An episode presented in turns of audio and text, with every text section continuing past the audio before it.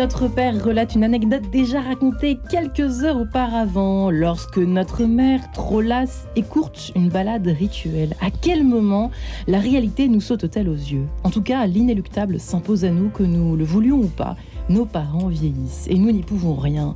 Sauf que ce temps où ils nous tenaient la main pour aller à l'école et nous priaient de terminer notre assiette de purée, ce temps où ils nous astreignaient à demeurer dans notre chambre pour réviser les examens en tout genre, tout ça au fond ne nous paraît pas si loin que cela. Alors peut-être est-ce l'une des raisons pour lesquelles voir nos parents soudain diminuer nous attriste, nous blesse, voire peut-être nous révolte. Bref, Comment tout simplement accepter de voir ses parents vieillir, Marie-Ange quête de sens?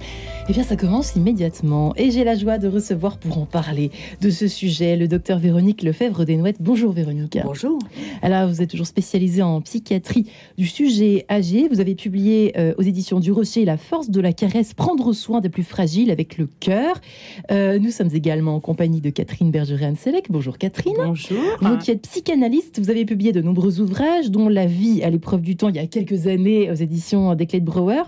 Et euh, votre petit dernier qu'on peut citer ce matin ici Autisme et Alzheimer avec un lien chez RS. Et puis nous sommes également en compagnie d'Emmanuel Ballet de Coqueremont. Bonjour Emmanuel. Bonjour Marie-Ange. Alors vous êtes psychopraticien euh, d'inspiration jungienne. On ne sait pas forcément ce que ça veut dire pour nos auditeurs. Peu importe, vous avez euh, coécrit avec votre épouse Marie-France Ballet de Coqueremont Vos parents ne sont plus vos parents chez Eroy en 2020. Et puis on peut citer aussi hein, ce début d'émission votre dernier livre, La thérapie de l'enfant intérieur, toujours chez Erol. Alors j'ai envie de vous citer Simone de Beauvoir pour commencer l'émission qui disait ceci Tous les hommes sont mortels, ils y pensent, un grand nombre d'entre eux deviennent des vieillards, presque aucun n'envisage d'avance cet avatar, disait-elle dans la vieillesse. Alors effectivement, est-ce peut-être l'une des raisons, mesdames les, psychanalystes, euh, au fond, est-ce l'une des raisons pour lesquelles nous n'avons pas envie même de voir d'autres personnes, à commencer par nos propres parents vieillir? Qui veut commencer à, répondre Moi, je veux bien répondre. Eh bien, Véronique Lefebvre. Et bien entendu, on n'a pas du tout envie de se projeter dans une vieillesse avec handicap, avec dépendance. Et je citerai une deuxième phrase de Simone de Beauvoir dans La vieillesse. Les vieillards sont-ils des hommes? À la manière dont la société les regarde et les traite, on peut en douter. Et c'était une phrase avec laquelle je commençais mon dernier livre euh, de l'année dernière, Vieillir n'est pas un crime. Parce qu'on criminalise les vieux. On les met loin, loin des yeux, loin du cœur, dans des EHPAD qu'ils n'ont pas choisis. Et on ne regarde plus un vieillard et d'ailleurs vous regardez que le champ lexical n'est pas bon, on dit toujours des grands vieillards ou des petites vieilles, eh bien on les regarde pas de la même façon. Vrai. On dit même les seniors parce qu'on n'ose pas prononcer le mot vieux comme si c'était une insulte. Oui, on dit les seniors On dit les seniors, c'est la mode. oui. Alors qu'il n'y a rien de plus beau qu'un vieux, si ce n'est deux d'ailleurs, parce que c'est vrai que c'est noble. Vieillir, vieillir c'est une chance, ça veut dire qu'on est toujours vivant. Je vois pas pourquoi les gens en ont peur, parce qu'il y a une porte qui s'ouvre quand certaines portes se ferment.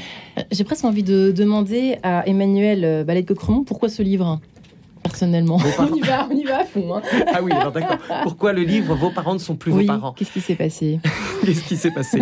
Mais il, se passe qu'en fait, euh, mon constat en thérapie familiale, c'est celui-ci, c'est que euh, le livre ne remet pas en cause évidemment la filiation. Nos parents, par filiation, restent nos parents et nous restons les enfants de nos parents. Mais on constate qu'en fait, la fonction parentale semble éternelle et donc la position d'éternel enfant semble aussi une norme. Et j'ai le sentiment en fait que ça paralyse l'évolution des liens. C'est-à-dire, expliquez-vous bah, C'est-à-dire qu'on ne peut plus réajuster le lien, on ne peut plus le faire continuer à grandir et à vivre, ouais. parce qu'en fait, on reste enfermé dans euh, cette relation qui est marquée par la fonction, la fonction parentale, la fonction filiale, et qu'à l'intérieur de ces fonctions, dans un système familial, eh bien tout est, et je dirais, euh, euh, noué par des loyautés. Donc, quand les personnes vieillissent, en fait, on constate qu'il y a une vraie difficulté à aborder la vieillesse de nos parents, mais parce qu'en fait, nous n'avons pas réussi à résoudre ce qui avait besoin de l'être dans cette relation. Et en thérapie familiale, je constate d'ailleurs que les deux âges qui s'opposent et qui sont des âges qui peuvent être marqués par la fragilité ou la vulnérabilité, c'est-à-dire l'âge enfant ou l'âge euh, des personnes âgées, sont souvent des personnes qu'on va mettre dans une catégorie de sous-personnes. Mhm. C'est-à-dire que leur intelligence propre, voilà, leur intelligence propre, leur même leur sagesse, même si elle n'est pas pareille chez un enfant que mhm. chez une personne âgée, ne sont pas prises en compte.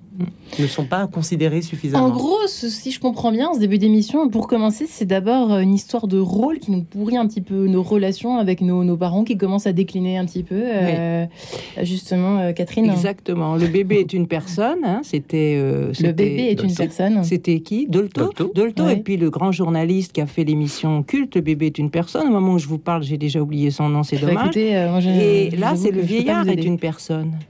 Et ça, je suis tout à fait d'accord avec ce que vous dites. Et c'est vrai que quand on a ses parents, entre guillemets, dépendants, on se retrouve dérouté parce qu'on est face à une grosse ambivalence. Vous le disiez en introduction de l'émission, ça peut être de la révolte, ça peut être de la tristesse, et on se dit, mais mon Dieu, moi aussi peut-être un jour. Et c'est lourd à porter. Ça s'appelle aidant familial, jargon de la gérontologie. Les aidants familiales, c'est tout simplement les, gens qui, qui aiment leurs parents ou leurs conjoints. Quand on a une personne proche vulnérable et qu'on l'aide, on est aidant familial. Et les aidants, faut les aider aussi. Et une ambiguïté, c'est-à-dire qu'un mélange de d'inquiétude et de révolte en même temps. Est-ce qu'on peut parler un peu comme ça, Véronique? Est-ce que vous êtes d'accord avec ça le vieillissement annonce deux choses. D'abord qu'on est toujours en vie et c'est une chance, mais ensuite que moi aussi je vieillis. Et puis il y a un point de rupture et de bascule, c'est-à-dire au moment où la grande dépendance va imposer que je sois le parent de mon parent. Mmh, nous y voilà. Et là, c'est extrêmement compliqué à gérer ce moment-là de bascule. Et même psychologiquement, effectivement, c'est dur aussi. Complètement. Et moi, à l'hôpital, avec mes collègues psychologues, nous faisons beaucoup d'entretiens familiaux, pas de thérapie parce que c'est pas le lieu, mais le moment où on doit décider pour autrui, d'entrer en institution, euh, de faire ou non une fin de vie euh, comme elle aurait souhaité ou pas, de préparer l'enterrement ou pas, de, de se positionner. Personne ne veut se voir vieillissant avec des handicaps et finir sa vie. Et la Covid nous a montré qu'on finissait sa vie trop vite à toute vitesse. On n'était pas préparé. Tout d'un coup, euh, la semaine, le lundi, la personne va bien à la Covid et le vendredi, on annonce qu'elle va mourir. Mmh.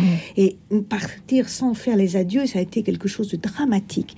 Et vous savez que sur les 160 000 morts, 90% ont plus de 65 ans. Mmh. Donc on a traversé, euh, mais une guerre psychologique, une guerre des civilisations. Euh, oui, donc il y a la question du vieillissement qui paraissait invisible de notre société, de notre paysage médiatique ainsi que donc la mort et le vieillissement, je les mets en même temps puisque c'est un peu ce que vous dites entre les lignes finalement, euh, Véronique. Et euh, ça nous justement, ça revient à la question que vous évoquiez au, départ, la question des rôles, puisque euh, si on n'accepte pas de vieillir, on veut rester d'éternels enfants également aux yeux de la société. Et un petit peut-être quelque chose un peu comme ça aussi qui joue. oui, mais pour terminer sur les rôles, à fait. Bah, si je puis dire, de Coqueremont dans, ma pratique, je constate que justement ces, fonctions, que ce soit aidant familial ou parent de son parent, sont particulièrement toxiques et problématiques pour un grand nombre de personnes.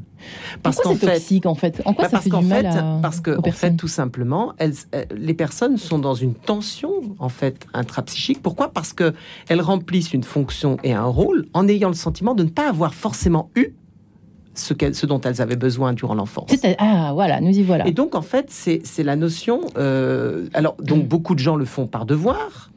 On entend quand même beaucoup dans le cabinet, il faut pas se leurrer, des gens qui disent vivement que mon parent meurt. Même si la, mort du parent est douloureuse, on veut se débarrasser parce qu'en fait, on est mis en tension par le fait d'être mis dans une position de parent de son parent, mais qui n'est pas acceptable pour des parties intérieures euh, qui n'ont pas suffisamment été euh, choyées ou nourries. Donc ça crée vraiment des problématiques. en même temps aux lacunes affectives. oui, oui, et puis parce que parce que le parent vieillit, on commence à comprendre que le deuil que l'on n'a pas fait, c'est-à-dire le deuil de l'amour que l'on aurait eu besoin de recevoir, mais que l'on n'a pas reçu, eh ben ce deuil, il est là. Et il devient une réalité, c'est-à-dire ce que je n'ai pas reçu de mon parent, je ne vais jamais le recevoir. Et c'est pas avec un parent vieillissant, de plus en plus vieillissant, que les choses s'annoncent meilleures. Bien au contraire. Qu'en pense la psychanalyse que vous êtes, pense Catherine très, justement, il y a une chose importante, c'est l'inconscient. Et justement, au moment où on voit ses parents, soit au début de la vieillesse, soit en grande vieillesse, quand ils vont mal, parce que parfois ils peuvent aller très bien et on les voit vieillir, on est tout simplement ému ou content parce que parfois c'est pas parce qu'on est vieux qu'on va mal. Parfois ils sont vieux et ils retombent amoureux et ça peut mm. également tomber dans une déclencher une rivalité parce que nous on va pas on va pas si bien que ça dans notre couple par exemple. Mais c'est le dip. Le dip ressurgit très tard dans la vie. C'est-à-dire qu'il y a une ambivalence. L'Oedipe ressurgit très, tard. très tard dans la vie. C'est-à-dire que quand on vieillit, les sentiments ambivalents qu'on a éprouvés pour ses parents d'autrefois ressurgissent et se reportent aujourd'hui soit sur les soignants, soit sur nos enfants. Et les enfants qui n'en sont plus, qui sont adultes, ils sont également repris dans une rivalité avec leurs parents. C'est-à-dire qu'on voudrait faire la paix, on voudrait accompagner ses parents dans la mort. Je pense aux rivalités mère-fille qui se réveillent sur le lit de mort des parents. Et ce n'est pas facile, comme vous disiez, on a envie de s'en débarrasser parce que c'est lourd, parce qu'on parfois, par exemple, je pense à une de mes patientes qui avait été élevée par sa grand-mère et qui était en rivalité avec sa mère et qui se disait tu m'as donné à élever à ma grand-mère eh bien moi je vais te je vais aussi il y avait des pointes de rivalité. Et c'est en faisant une escale chez la psychanalyste que je suis qu'elle a pu déminer le terrain si j'ose dire et qu'elle a pu apaiser cette rivalité avec sa mère pardonner entre guillemets et pouvoir rencontrer cette mère comme une femme rencontre une autre femme. Parce que l'enfant intérieur dont vous parlez, mm. là, il pointait. Et il l'empêchait de rencontrer cette vieille dame qui n'avait plus rien à voir avec la mère de son adolescence. Alors là, on attaque une question. Attention, on va très très vite pour le pardon, mais vous souhaitiez réagir, Emmanuel? Alors, euh, oui, parce que euh, d'abord, l'enfant intérieur dont je suis le spécialiste, euh, c'est pas du tout cette notion-là. En fait, bon, le DIP, c'est une grille de lecture auquel je n'adhère pas du tout. J'ai rarement rencontré des complexes de DIP, personnellement. Et, je on n'est pas là pour en parler. Voilà, exactement. Exactement.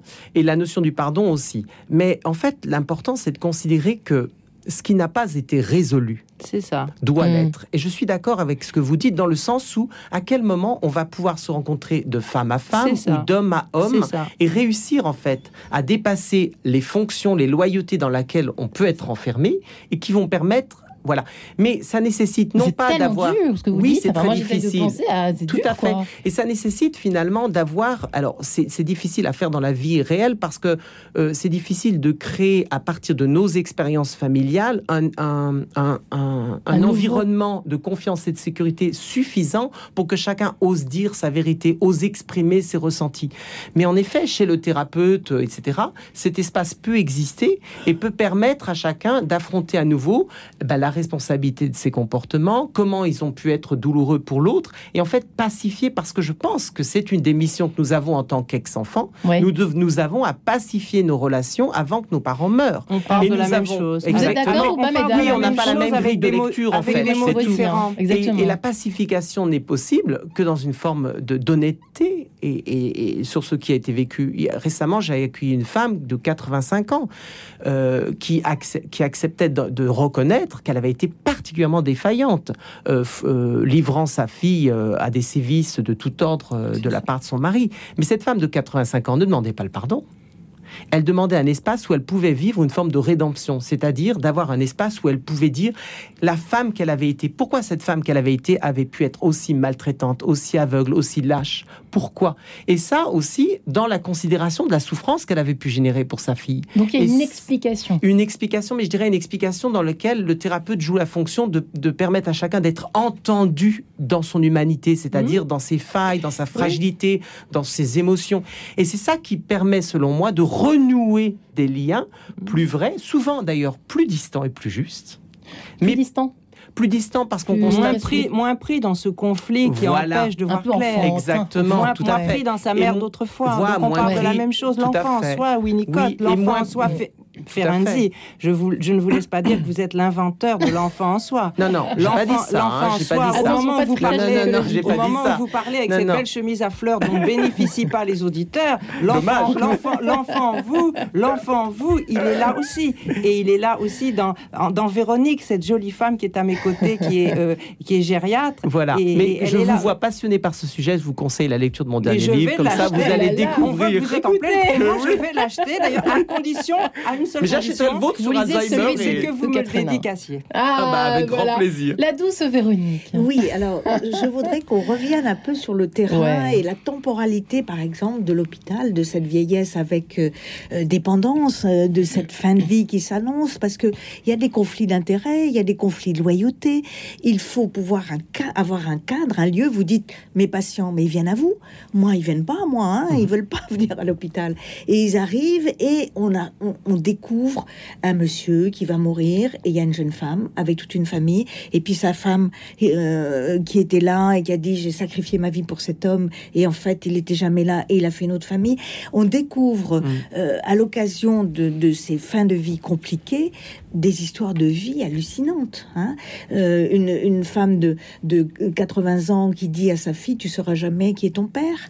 Mm. Maintenant que j'ai Alzheimer tu le sauras pas avec un petit peu d'humour.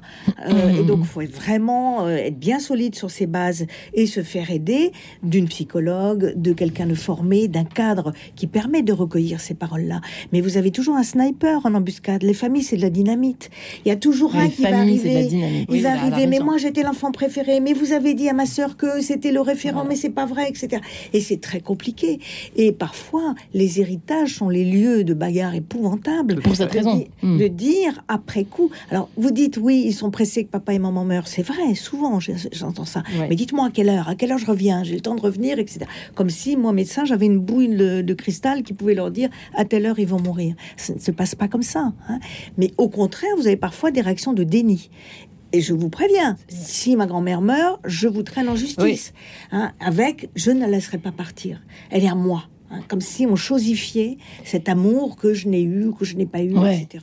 Et la rivalité aussi avec les soignants, parce que à la PHP, je peux mm. vous dire qu'ils font un travail formidable en gériatrie et que les soignants, ils, ah, énorme. Au contraire de ce qu'on attend à entendre, évidemment. Oui, mais c'est faux. Euh, bien qu'il y ait des euh, excès dans le sens. à la PHP, ils font un travail formidable. Simplement, les soignants sont mal payés, ils sont en sous-nombre et malheureusement, ils sont pas toujours formés parce que c'est difficile. Personne ne veut travailler en gériatrie, ce qui est bien hmm. dommage parce que c'est là où on voit ce qu'est l'être humain. L'être hmm. humain, on voit ce que c'est quand il est vraiment vulnérable. Parce que quand il y a une chute du paraître, l'être ressort. Et mhm. là, on est dans la vraie clinique. Et c'est passionnant. Et ils ont beaucoup de chance quand ils ont un service comme le vôtre, je peux vous dire, où il y a une gériatre et une psychologue, parce que non seulement les familles ont besoin d'être soutenues, mais cette rivalité dont vous parlez, cette lutte, on a à la fois envie, c'est tout à fait normal, c'est tellement insoutenable de voir quelqu'un qu'on aime, qu'on a vu jeune, se décomposer, entre guillemets, qu'on a envie parfois qu'il meure, parce que c'est crevant. On a, on a un travail, on fait les allées venu à l'hôpital, euh, on, est, on est en état de, d'épuisement et on a besoin d'un relais et de répit. Et c'est pour ça que c'est difficile. Et aujourd'hui, comme on vit de plus en plus vieux et qu'il y a de plus en plus d'aidants familiaux, il y a un vrai travail de prévention à faire pour encadrer les aidants et pour former les soignants. Et j'espère que ce gouvernement entendra qu'il faut enfin s'occuper des aînés. Et je pense que c'est bien parti puisque la première ministre a annoncé qu'elle allait travailler sur le bien vieillir. Et j'espère vraiment qu'il va y avoir quelque chose de fait et qu'Emmanuel Macron va entendre ça, je pense, je crois en sa sensibilité et en son humanité pour faire quelque chose. Parce que c'est bien beau de parler dans un studio radio, mais il faut des moyens, il faut des moyens économiques et psychiques pour que tout ce travail soit fait. Voilà ce que je voulais dire. Eh bien, retour sur le plancher des vaches, si vous permettez, juste après cette page en couleur, comment accepter de voir ses parents vieillir? À tout de suite.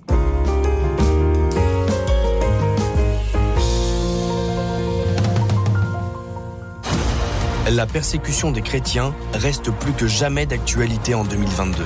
Pour alerter sur la situation, chaque année, l'aide à l'Église en détresse organise une semaine en rouge. Ne restons pas insensibles aux martyrs de nos frères. Éveillons nos consciences et sortons de notre indifférence. Retrouvons-nous le mercredi 23 novembre à 21h à la basilique du Sacré-Cœur de Montmartre pour une veillée de prière autour d'un évêque venu du Nigeria pour témoigner et alerter. Ne fermons plus les yeux sur la persécution des chrétiens. Diapason, le magazine de la musique classique, vient de paraître. Au sommaire de Diapason en novembre, Jonas Kaufmann et Ludovic Tézier rencontrent entre le prince des ténors et le roi des barytons. Marcel Proust, un roman musical. Samson François, le mauvais garçon du piano français. Diapason, c'est aussi un CD événement joint à votre magazine, le Stabat Mater de Pergolèse dans une interprétation légendaire. Avec Diapason, osez être classique. Bruno Courtois directeur général de Radio Notre-Dame. Chers amis, Radio Notre-Dame vit essentiellement du don de ses auditeurs. Sachez que le don est exonéré d'impôt sur le revenu à hauteur de 66%. Ainsi, un don de 100 euros revient à 34 euros. Pensez-y pour optimiser votre fiscalité tout en aidant notre radio à vivre. Envoyez vos dons au 6 boulevard Edgar Quinet à Paris dans le 14e ou faites un don en ligne sur radionotre-dame.com, rubrique Faire un don. Merci. De sens, Marie-Ange de Montesquieu.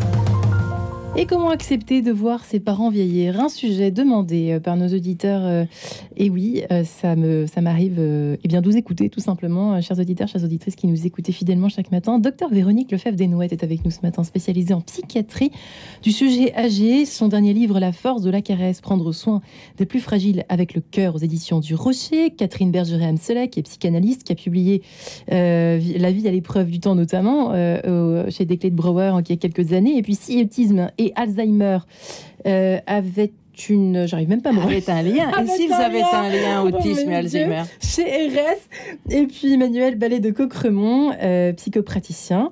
Vous avez coécrit avec votre épouse Marie-France Vos parents ne sont plus vos parents. On est bien dans notre thème, décidément, chez Erol euh, en 2020. Et puis on veut par la citer votre dernier ouvrage, La thérapie de l'enfant intérieur, toujours chez Erol. Euh, effectivement, on a un petit peu introduit finalement cette question de d'acceptation ou pas. Et c'est complexe hein, d'accepter que nos, parents ne soient plus nos bons parents, jeunes, dynamiques, les, parfums, les parents euh, parfaits, attendus en tout cas euh, dans notre enfance. Et peut-être qu'on attend encore trop parfois Emmanuel de Coqueremont, vous l'avez un petit peu dit, dans ces fameux rôles euh, qu'on aime bien laisser bien figé dans le temps du tam éternel. Oui. Et pourtant, et pourtant, il y a tellement de richesses à recevoir euh, d'une autre vision que à attendre de nos parents. Je pense que si, je suis thérapeute familial, c'est que je crois aux ressources de la famille et que je crois en fait à la à la magie en fait des liens qui peuvent naître euh, au sein de la famille. La famille n'est pas un dire entre les frères et sœurs aussi, ça peut oui, tout à fait. Mais c'est le fruit d'une évolution, c'est le fruit d'une construction relationnelle. Beaucoup de gens considèrent finalement les choses de manière trop statique. C'est finalement la famille euh, est le lieu de l'amour. Euh, c'est un scoop parce que c'est loin d'être le cas. Et en fait, pour moi, la famille, c'est le lieu où on a à construire ces liens plus authentiques, plus respectueux et plus aimants. Et on parle de la vieillesse, mais donc on, le soulignait ensemble euh, pendant la pause, ça pose réellement la question de la mort. La mort n'est pas envisagée dans nos sociétés. Et récemment, j'ai accompagné une personne en fin de vie euh, qui, qui, était en train de mourir d'un cancer euh, du pancréas. J'ai fait quelques séances avant qu'il ne décède. Et je constatais en fait que cette personne n'avait pas autour de lui de, proches qui prenaient le temps de faire le point sur ce qu'avait été sa vie en fait. C'est moi en tant que thérapeute qui lui disais mais qu'est-ce que, en quoi ta vie a été importante? Qu'est-ce que tu as apporté? Et c'était important parce qu'en fait il n'avait pas fait ce point sur lui-même. Hmm. Et en ayant eu cet espace pour dire ben voilà qu'il avait fait cela, ceci et que c'était important que ça avait fait sens pour lui, eh bien ça l'a complètement apaisé alors qu'il était plutôt en souffrance psychique. Et ça c'est quelque chose que on se refuse à l'intérieur des familles si on n'envisage pas la mort. Envisager la mort, c'est envisager le fait que nos parents vont bien disparaître et qu'il est temps d'avoir une discussion avec eux, pas uniquement sur ce qui nous a, pu nous manquer, ce qui a été problématique, mais aussi sur ce qu'a été leur vie. Parce que tout ce qui demeure caché de l'existence de nos parents est pris en charge inconsciemment par mes descendants. Donc, euh, c'est Jung qui disait très bien que la vie non vécue de nos parents est, totalement toxique, en fait. Donc, nous avons la, vie non vécue de nos parents est complètement toxique parce que bah, ça veut dire que ce que nos parents n'ont pas vécu ou ont rêvé de vivre est pris en charge inconsciemment par les descendants. Le fait d'avoir des discussions, d'avoir une expression autour de tout cela, c'est-à-dire que la personne en fin de vie puisse s'exprimer, ou, âgée, puisse exprimer euh, ce qu'elle a réussi, ce qui a fait sens, mais aussi ce qui a été difficile ou ce qui a été raté. il faut le dire aux enfants. Il faut le dire parce que c'est une opportunité pour les descendants de ne pas prendre en charge inconsciemment cela et de laisser la personne partir avec, euh, avec, avec son, son paquet, ce qui lui appartient. Juste pour terminer cette question, la, prise en charge, ça se manifeste par de la colère, de la révolte, de la part des enfants? C'est quoi souvent ce qui se manifeste? Dans, dans l'inconscient euh, sociétal, on, imagine toujours que les enfants sont très en colère, très en révolte contre leurs parents, etc. Moi, la plupart du temps, la problématique se pose sur l'incroyable docilité des ex-enfants. C'est-à-dire que la plupart des gens sont dans le devoir, le sacrifice, et ils se taisent. Mm. Donc en fait, c'est ça qui est plus toxique. Il y a mm. très peu de gens révoltés ou qui en veulent à leurs parents. Vous êtes d'accord, Véronique Vous partagez, et Catherine c'est de la casuistique, c'est du cas par cas. Ouais, c'est ce que j'allais dire. Et, ça nous intéresse justement. Pas faire une, notion universelle, mais par contre, les deux mots que je retiens, c'est témoigner et transmettre. Ça, c'est important. Et ça, c'est très important. C'est pour, pourquoi j'écris ces livres-là, pourquoi je laisse ces espaces de parole, même avec des patients qui ont la maladie d'Alzheimer et qui n'ont plus de mots, faire des récits de vie. C'est quelque chose d'extrêmement important. Euh, trouver un médium, quel qu'il soit, la peinture, le, euh, le, carnet de cuisine de la grand-mère qui va transmettre à sa petite fille, euh, les recettes, apprendre à tricoter, ce sont des choses que l'on peut proposer jusqu'à la fin, même à l'hôpital, même à la PHP. Donc c'est des choses qui sont des trésors de Après j'ai une question, Catherine, allez-y. Oui, mais j'allais dire que ce récit de vie peut se faire au-delà des mots dans l'infraverbal, pas forcément avec des phrases. Il peut se faire avec des caresses. Votre livre, La force des caresses, mm. il peut se faire dans le pot à pot, euh, dans le silence. On raconte beaucoup de choses dans le silence, en se regardant, en se touchant et en accordant sa voix à la tessiture de la personne. C'est terriblement toxique. Tiens, j'emploie un de vos mots. Vous aimez le mot toxique, vous vous l'avez dit trois fois.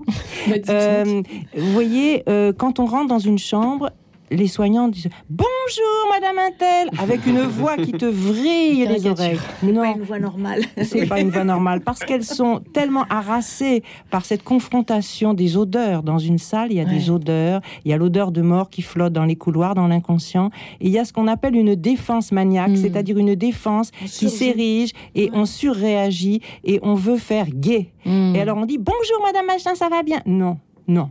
C'est d'abord elle a un prénom, hein. Alors on lui dit bonjour, mettons Antoinette. Hein. J'aime bien Antoinette, moi. Bonjour Antoinette. Et on parle doucement et on se met à sa hauteur.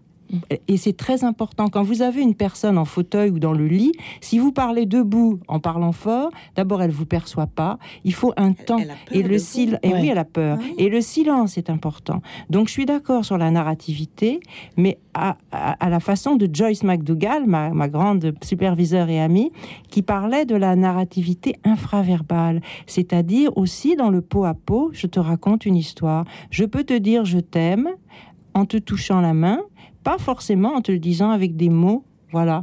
Et donc, les personnes qui ont perdu les repères dans l'espace et le temps, elles ont besoin de lenteur et elles ont besoin d'accordage affectif. Elles sont peut-être plus capables de se raconter et de se représenter ce qu'elles ont réussi dans leur vie. Certaines fois, elles sont juste capables de se sentir exister.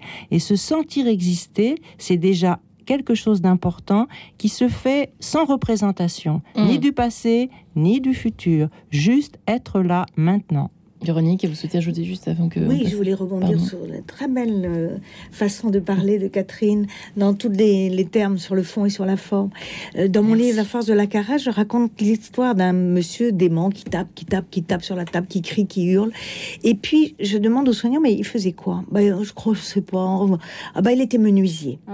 Et donc, je lui ai apporté différentes tessitures de bois des odeurs de colle. Et immédiatement, il n'a pas été le monsieur qui tape, qui tape, qui tape, mais Raymond, le menuisier, qui était capable de raconter ce qu'il faisait. Alors, ça, c'est du vrai travail. C'est ça le travail. comme notre sujet concerne quand même les enfants, euh, ça peut être aussi euh, une, une chose qui peut être faite par les, par les enfants, d'essayer d'être un peu plus fin dans ce que les réactions de, nos parents euh, quand ils sont, par exemple, effectivement, dans un, soit qui sont victimes d'Alzheimer ou dans des, dans des instituts X, Y et Z c'est pas forcément facile à porter, mais j'aurais bien aimé quand même euh, poursuivre sur un mot qui a été évoqué pour la première fois tout à l'heure par Emmanuel de Cocremont. C'est le mot pardon, puisque euh, on l'a évoqué euh, dans cette première partie d'émission d'une façon, enfin de, plusieurs façons d'ailleurs. Mais quand même, j'aimerais bien qu'on affronte cette question du pardon, puisque quand on voit quelqu'un qui est fragile, qui est vulnérable, c'est peut-être doublement difficile d'arriver à cette démarche d'abord de se remettre peut-être en question. Je ne sais pas qu'est-ce que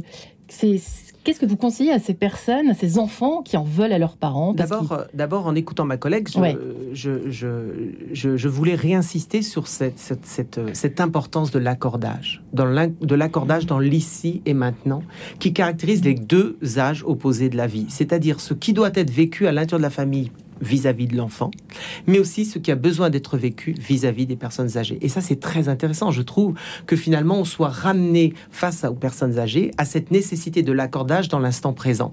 Or, cet accordage dans l'instant présent que l'on devrait apporter aux personnes âgées est difficile quand soi-même, on ne l'a pas suffisamment vécu euh, lorsqu'on était enfant, ce qui peut mettre en difficulté. Et je crois qu'il faut, euh, il faut, euh, il faut toujours envisager la vie à deux endroits parce qu'on sait aujourd'hui qu'on a une double conscience. On a une conscience dans l'instant présent et une conscience biographique qui voyage dans le temps, le passé, le futur. Il y a une partie du lien avec nos parents qui est à exprimer, à vivre dans l'instant présent. C'est celui où on se met au niveau de. Et puis il y a aussi tout l'aspect biographique qui n'a peut-être pas été résolu. Moi, je ne crois pas au pardon pour deux raisons. Je vais faire très court. La première, c'est que en 32 ans de pratique, j'ai accompagné des milliers de personnes en groupe, en individuel. Ça, je n'ai jamais rencontré quelqu'un qui se soit pacifié grâce au pardon.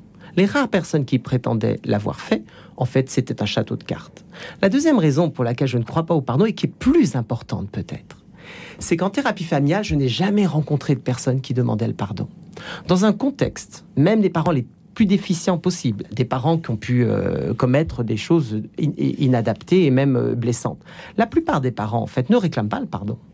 Mis dans un contexte de confiance et de sécurité, ils demandent à pouvoir être entendus et à pouvoir être accompagnés à entendre et à faire face à la souffrance qu'ils ont pu générer chez l'autre. C'est-à-dire que dans la famille, nous avons à recréer cette dimension de compassion, de responsabilité et de liberté. Ce qui fait que je trouve que le pardon auquel on a recours rapidement et que de nombreuses études... Pourtant, nous sommes sur Radio Notre-Dame. Hein. Oui, mais de nombreuses études psychologiques le, le, le, le, condamnent depuis on va longtemps. Trop vite, en Donc c'est un petit peu, la oui, hein. c'est un peu archaïque. Moi, je trouve que justement dans la radio Notre-Dame, pardon, peut-être. Je parle pardon à l'autre, mais je termine. Moi, je trouve qu'il y a une notion beaucoup plus puissante et intéressante que le pardon, qui pour moi ne fonctionne pas, c'est la rédemption. Moi, je crois en la rédemption. Je crois qu'un individu placé dans des circonstances suffisamment euh, sécure et confiante, peut avoir la capacité de prendre acte de la responsabilité de ses comportements, peut entendre combien ses comportements ont pu être douloureux à l'égard de l'autre, et pouvoir se pacifier ainsi et recréer la possibilité, même si parfois c'est un peu tard, c'est en fin de vie, de recréer des liens qui sont à nouveau dans le présent et qui sont plus justes. Et ça, j'y crois. Pourquoi j'y crois? Parce que ça, je le vois en, voilà. c'est intéressant, euh, Catherine, ce point de vue. Euh, Véronique, oui. dire quelque chose. je voulais apporter un témoignage euh, sur cette notion de pardon. C'est pas quelque chose auquel on croit ou on croit pas. On le pratique, on le constate ou pas. C'est une notion résiliente, le pardon. Euh, Yankelevich disait qu'on ne peut pas tout pardonner, hein, notamment pas aux nazis, etc. Hein. Par contre, Boris Cyrulnik dit que, bah, si, au contraire, c'est une chose qui nous permet de vivre. Hmm. Lorsqu'on a une base de sécurité suffisamment forte, même si une enfance a été délabrée. Et un jour à l'hôpital, il y avait une démente qui allait, venait, qui parlait pas, qui était complètement phasique, qui était bourrue. Euh, on savait que ses enfants avaient été, elle n'avait aucune visite, avait été, lui avait été retirée parce qu'elle était péripatéticienne. Et un jour arrive un monsieur très chic, très bien, avec un bouquet de fleurs. Et mais qui êtes-vous, monsieur? Je, je suis le fils de cette dame. Elle le voit à l'autre bout du couloir. Elle s'en va en courant en disant Celui-là, il me veut pas du bien. Et lui dit Mais si, vous êtes ma mère, je voulais vous rencontrer, vous pardonner et vous apporter ce bouquet de fleurs. Donc c'est des très belles histoires cliniques et la clinique nous enseigne qu'il y a un cheminement possible. Alors on l'appelle pardon ou, rédemption. Euh, peut-être que c'est aussi une question de terme. En France, c'est vrai qu'on a, exactement. il y a des beaucoup de vocabulaire. Voilà, il y a des phrases qui peuvent se dire essentielles parce qu'il faut pas oublier que quand on perd son père ou sa mm. mère, on se souvient des dernières phrases. Et moi, je me souviens d'une patiente qui me disait ma mère qui a toujours rejeté mon mari m'a dit quelque temps avant de mourir Excuse-moi, je me suis trompée. Et son Excuse-moi, je me suis trompée, elle restait chez cette femme qui se disait Elle a enfin reconnu que le choix de mon mari était le bon. Et c'est très important, au-delà de toutes les, les péripéties qu'elle passait, puisqu'elle passait son temps à essayer de construire des protocoles pour pour protéger sa mère qui était à domicile. Et cette mère, en rivalité avec sa fille, qui se méfiait de façon paranoïaque de sa fille, détruisait tout ce qu'elle avait construit comme protocole. Donc, elle ne pouvait pas accompagner sa mère dans la vieillesse, malgré toute sa bonne volonté. Elle a fini par lui trouver une unité de soins palliatifs où les choses, grâce à la psychologue, se sont un peu apaisées justement. Et quand elle a recueilli cette phrase, excuse-moi, je me suis trompée sur ton mari, c'est quelqu'un de bien, appelons-le rédemption, pardon, appelons-le comme on veut, ce n'est vraiment pas important les mots là, il s'est passé quelque chose, quoi. Il s'est passé une reconnaissance. Et cette fille, cette femme, parce qu'elle était quand même, elle avait à peu près 40 ans,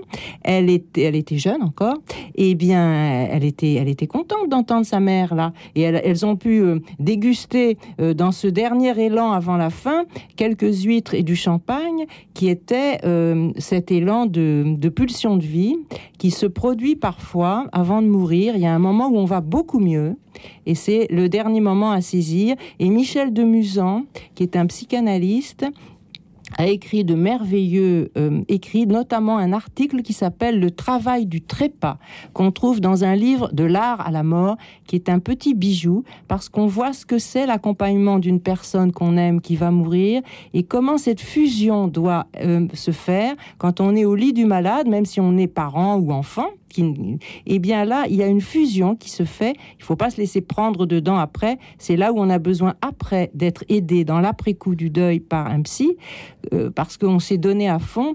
Et donner sans se perdre, c'est très difficile, comme disait Claude Révaud d'Alonne. Elle le disait pour la maman avec son bébé. Moi, je le dis quand on accompagne ses vieux parents à mourir, puisque j'ai hélas accompagné mes deux parents.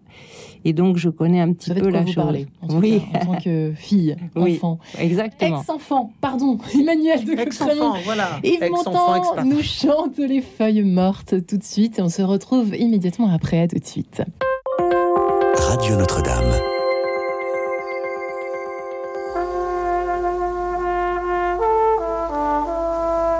Oh, je voudrais tant que tu te souviennes des jours heureux où nous étions amis Ce temps-là, la vie était plus belle et le soleil plus brûlant qu'aujourd'hui. Les feuilles mortes se ramassent à la pelle, tu vois, je n'ai pas oublié.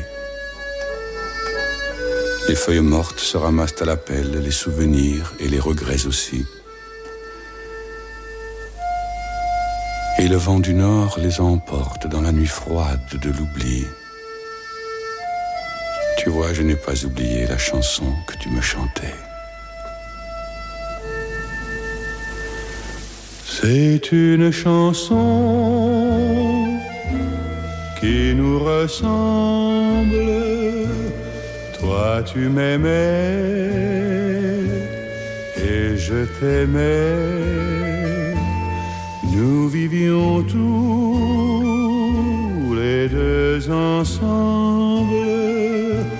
Toi qui m'aimais moi qui t'aimais, mais la vie sépare ceux qui s'aiment tout doucement, sans faire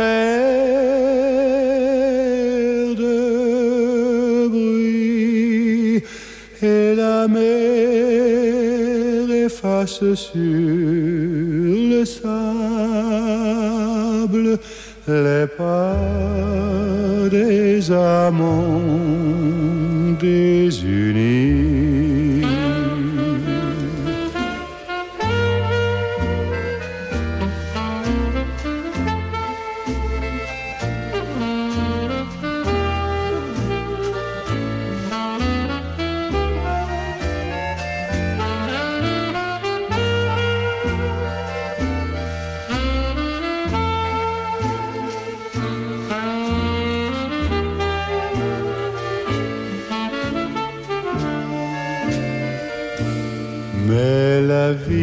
Sépare ceux qui s'aiment tout doucement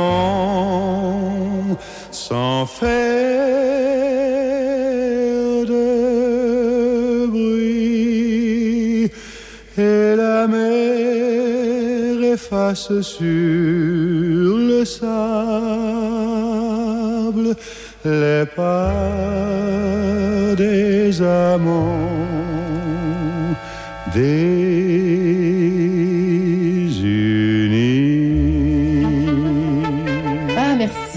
ça fait du bien, ça dépassionne un peu ce débat aujourd'hui, cette émission avec les feuilles mortes. Comment accepter de voir ses parents vieillir? À quel point ce n'est pas chose aisée pour tout le monde? Véronique Lefebvre des Nouettes est avec nous ce matin, elle qui est docteur spécialisée en psychiatrie du sujet âgé et son livre La force de la caresse, prendre soin des plus fragiles avec le cœur rocher. Euh, Catherine Bergerem-Selec, euh, qui est psychanalyste, qui a publié euh, notamment La vie à l'épreuve du temps au DDB des clés de Breuer en, en 2009. Et si autisme et Alzheimer avait un lien chez RS. Emmanuel Ballet de Cocremont, psychopraticien qu'il est, euh, qui a co-écrit avec Marie-France de Cocremont, sa femme, Vos parents ne sont plus vos parents chez Erol et La thérapie de l'enfant intérieur chez le même éditeur. Justement, je me tourne vers vous, Emmanuel, à ce moment-là précis de l'émission, euh, toujours sur plancher des vaches, moi et mon plancher des vaches. Euh, c'est à qui de parler en premier, de faire œuvre de réaccordage, si pour reprendre votre terme, se réaccorder est-ce le parent ou est-ce l'enfant quand il y a un petit peu des... On sent qu'il y a des tensions, des choses? Comment, comment est-ce qu'on fait En fait, il n'y a pas de règle. C'est, je crois que c'est une question de courage. C'est une question de courage de, d'oser en fait euh, briser cet équilibre, ce qu'on appelle l'homéostasie, qui fait que on ne veut pas on ne veut pas euh, confronter, euh, on veut pas se confronter au changement. Souvent, on a très peur en fait que de faire davantage souffrir l'autre, etc. Euh, vous citiez là tout à l'heure cet exemple de cette femme, cette mère qui, qui, dit bah, je me suis trompée. C'est elle qui fait le premier pas finalement d'accordage. Mais ça peut être un enfant. Il n'y a pas de règle, un ex-enfant. Il n'y a pas de règle. Ce qui est important, c'est de sortir de cet équilibre qui prétend qu'en fait dire les choses va va va faire, enfin, va empirer les choses. En fait, ça faut jamais dire ça. C'est une, c'est une, erreur. C'est une, erreur. C'est une erreur. Même si on passe par un moment de crise, même si ça peut être difficile et douloureux, il vaut mieux. Moi, je l'ai vécu à titre personnel, puisque pendant des années, euh, ma, ma sœur a été abusée par le, le, mari de ma grand-mère, et pendant des années, on me disait ne dis rien à ta grand-mère, ne dis rien à ta grand-mère. Elle est âgée elle ne le supportera pas, tu vas la faire mourir. On entend elle plein de, de... Mais on entend très souvent cette phrase. C'est tellement comme si, alors on parlait en début d'émission de ces, de, ces, de ces personnes âgées qui sont mises en position de sous-personne, c'est-à-dire incapables de faire, faire, face à une réalité, à une vérité, à une vérité etc. Et puis à un moment, je dis, c'est pas possible c'est pas possible. Je, je peux pas, je peux pas être aimant à l'égard de ma grand-mère et la considérer comme une sous-personne, comme quelqu'un mm. d'incapable et, de d'affronter une réalité, une vérité aussi dure et aussi douloureuse soit-elle. Donc, comme c'était pas moi qui étais dépositaire du secret, puisque c'était ma sœur qui avait vécu, j'ai dit à ma sœur si tu ne le fais pas, je le ferai, mais c'est à toi de le faire. Elle a finalement eu le courage et ma grand-mère a eu une réaction, bon, mais mais euh, une réaction importante. Et la première phrase qu'elle a dit, c'est hallucinant. Elle a dit mais pourquoi vous ne me l'avez pas dit avant? Moi, je vais sur euh, sa tombe, euh, euh, je suis. et c'est pas normal, en fait. Mm. J'aurais dû le savoir. Mm. Donc, en fait, pour grandir en tant qu'être humain, pour grandir en humanité. En gros, il faut du courage, quoi. Oui, pour grandir en humanité, il faut du courage, mais il faut aussi que nous ayons les éléments pour faire face à, ce qui a été. Mm. Et, quand on parle de l'accordage, j'insiste parce qu'on oublie trop vite la, chose suivante c'est que l'accordage, c'est quelque chose, c'est une alchimie très particulière, mais qui nécessite d'être entendu dans ses émotions et dans sa souffrance. L'accordage ne peut s'appuyer que sur la compassion. Et la compassion. Donc voilà maman les ou voilà papa, voilà comment moi j'ai perçu les choses. il ne s'agit pas, quand on travaille comme ça, il ne s'agit pas de dire c'est à l'un ou à l'autre de ressentir la souffrance de l'autre et de la reconnaître, etc. C'est se fait à deux en fait. Hmm. Et dans, en thérapie familiale, c'est ce que j'accompagne, c'est-à-dire que les parents puissent entendre la souffrance qu'ils ont pu générer bien sûr, mais que les, que les parents soient aussi entendus dans la souffrance dans laquelle ils étaient. Souvent, c'est unilatéral, c'est que d'un côté. Tout à fait. Ouais. Euh, Véronique Ça ne se fait pas à deux, ça se fait à trois. C'est-à-dire qu'il y a l'enfant, le parent, et puis euh, le psychologue ou le soignant qui est là, qui médiatise. Ou le prêtre, chez Radio Notre ça peut arriver. Ah, absolument. Et moi, ça m'aide énormément, hein, cette mm. notion euh, justement de, de, croyance. parce que j'ai beaucoup de personnes âgées qui souhaitent mourir et qui veulent se suicider. C'est mon job mm-hmm. de tous les jours. Et quand je pose cette question-là, pourtant c'est un hôpital laïque, est-ce que vous croyez? Eh ben, c'est une alliance thérapeutique pour moi extraordinaire. Hein. Lorsque la personne dit oui, je le ferai pas. Je le dis, mais je le ferai pas. Hein, comme quoi dire n'est pas faire et n'est pas faire mourir. Hein. Et très souvent, les enfants à l'hôpital viennent nous dire, parce que vous avez compris que la temporalité est extrêmement restreinte à mm. l'hôpital, il faut tout gérer en une semaine, c'est complètement impossible, humainement, socialement. Eh bien, euh, les, soignants nous disent, bah, on a vendu la maison, on a tué le chien, on a placé ci et ça, dites-lui, parce que si c'est nous, elle va mourir. Mm. Alors on leur dit, ben non, c'est pas, c'est pas à nous de leur dire, mais on va être là. On va médiatiser ce que vous allez annoncer. Hein. Et on va être là pour vous soutenir à la fois votre maman et à la fois euh, mm. ce qui est si difficile à Catherine. dire. Oui, oui, je suis tout à fait d'accord avec ce qui est en train de se dire. Je pense à un article de José Pollard qui s'appelle Le huis clos en gériatrie, où justement, comme vous le disiez, on cache, euh, comme un secret de famille, on cache euh, à la personne très âgée, qui n'est pas forcément en grande forme, qui est même parfois très malade, la mort d'un proche, la mort d'un enfant, par exemple. Et ça, ça peut être mm. très très dangereux parce que inconsciemment, la personne, elle sent. Il y a une petite musique de jour, c'est l'explicite, c'est ce qu'on dit à la personne. Il y a une petite musique de nuit, c'est ce qu'on ne lui dit pas et qu'elle sent comme un mm. enfant qui sent que sa maman est enceinte avant qu'elle-même le sache. Et donc, c'est peut-être parfois moins douloureux, en effet, comme disait Véronique, d'avoir la chance d'avoir un tiers, un soignant qui est là pour contenir et, entendre, on va annoncer à la personne, écoute, ton fils ou ta fille est morte, ce qui est terrible à entendre, mais en même temps, c'est peut-être plus confortable, si j'ose ce mot, que ça soit dit, que la personne sente qu'il y a un raté, une rupture dans la petite musique de nuit. C'est-à-dire qu'elle voit arriver l'enfant qui n'en est plus dans la chambre ah, ça va bien, alors qu'il est en miettes de chagrin, elle le sent, elle sent qu'il y a quelque chose qui va pas. Parfois, il faut dire les choses. Parfois, je sais pas, il y a des choses qu'il ne faut pas dire. À mon avis, tout n'est pas non plus bon à dire. Faut pas non plus appliquer ça à la lettre. par exemple, le coup, j'ai vendu ta maison, je sais pas si c'est vraiment utile. Mais un truc très important, ça peut l'être. Parce que, euh, en effet, quand on est vieux et qu'on va pour mourir, on en reste adulte. On perd pas son statut d'adulte quand on est vieux. Et le mot dignité aussi me choque. On peut être tout à fait digne en faisant caca dans sa protection et quand ça sent pas bon. Parce qu'on est tous pareils on fait tous pipi caca. Et, puis ça sent pas meilleur à 20 ans qu'à 90. Euh, mais donc, il faut dépassionnaliser tout ça. Oui, on ne perd pas sa dignité en vieillissant. ça, faut rassurer nos auditeurs. Hein. Exactement. Par contre, on peut perdre un sentiment de dignité. Oui. C'est-à-dire que. Mais c'est vrai que ça me parle énormément ce que vous avez dit tous les trois sur. Euh, ça me parle même personnellement, voyez-vous, d'entendre cette phrase dans notre propre famille. Il faut bien l'avouer. Je vais pas aller plus loin quand même. Mm. Mais c'est vrai que le, coup de. Faut surtout pas le dire aux parents. Faut surtout pas dire. Ah ça va l'abîmer. Ça va l'abîmer. J'entends ça, mais on l'entend tous, mais, moi j'entends presque toutes les semaines, je crois. Enfin bon, cette phrase. Puis on se dit, mais ah bon, qu'est-ce qui va pas l'abîmer? Qu'est-ce qui va l'abîmer? Pourquoi mm. et comment? Enfin, on n'en finit jamais. Oui, puis je crois qu'il faut revenir à, ce qu'on disait au début d'émission, c'est-à-dire considérer l'autre réellement en tant que personne, complètement. C'est-à-dire demander à la personne âgée ce qu'elle a besoin d'entendre, qu'est-ce qui est important pour elle, qu'est-ce qui fait sens? Alors, Ma grand-mère n'en avait rien à faire, par exemple, que, que, sa maison soit vendue. Par contre, ce qu'il en était de son chat, où était-il, qui s'en occupait, savait, voilà là où il y a du, il y a du sens, de l'affection, c'est important. Et là, c'est l'autre qui doit dire. Moi, je pars toujours d'une présomption capacitaire, d'une présomption de compétence. Même si j'ai des personnes très âgées qui ont la maladie d'Alzheimer, eh bien, elles savent très bien ce dont elles ont envie de parler, de dire et recevoir et donner. Ça, c'est une notion très importante. C'est juste aussi ce que vous dites parce que ce qu'elles ont envie d'entendre, parce que c'est un peu comme un enfant qui vous dit comment on fait les bébés. On lui dit pas la même chose quand il a 3 ans ou, ou 5. 15 ans. Oui. Ah ben 15 ans, il sait déjà, hein. ça c'est sûr. Hein. Là, s'il ne sait pas, c'est que ça va pas du tout. Hein. Mais donc, il faut, il faut suivre, faut pas induire. Donc, quand on a une personne très vieille, il faut sentir. Elle sait déjà, par exemple, que son enfant a un cancer. Bon, elle le sait, donc elle voudrait des nouvelles. C'est pas la peine de lui, de lui mentir, mais il faut sentir, la, comment vous dire, ce qu'elle est, ce qu'elle est capable d'entendre. Si on sent vraiment qu'elle n'est pas capable d'entendre qu'il s'aggrave et qu'il est mort, faut peut-être pas non plus appliquer à la lettre ce que j'ai dit tout à l'heure, c'est-à-dire forcer à lui annoncer, à lui balancer dans la figure qu'il est mort. Vous voyez, il faut. C'est pour ça que je reviens à ce que Véronique disait. C'est le cas par cas. C'est-à-dire qu'il faut être capable. Pourquoi je n'ai pas... envie de lui dire quoi? Il faut s'interroger. Il n'y a pas a pas deux façons de vieillir, ni de mourir pareil, ni de naître, ni de grandir, ni de faire l'amour. Chaque, toutes ces choses-là, ce sont, c'est de l'humain. Et l'humain, c'est le mouvement. On, on mm. C'est jamais figé.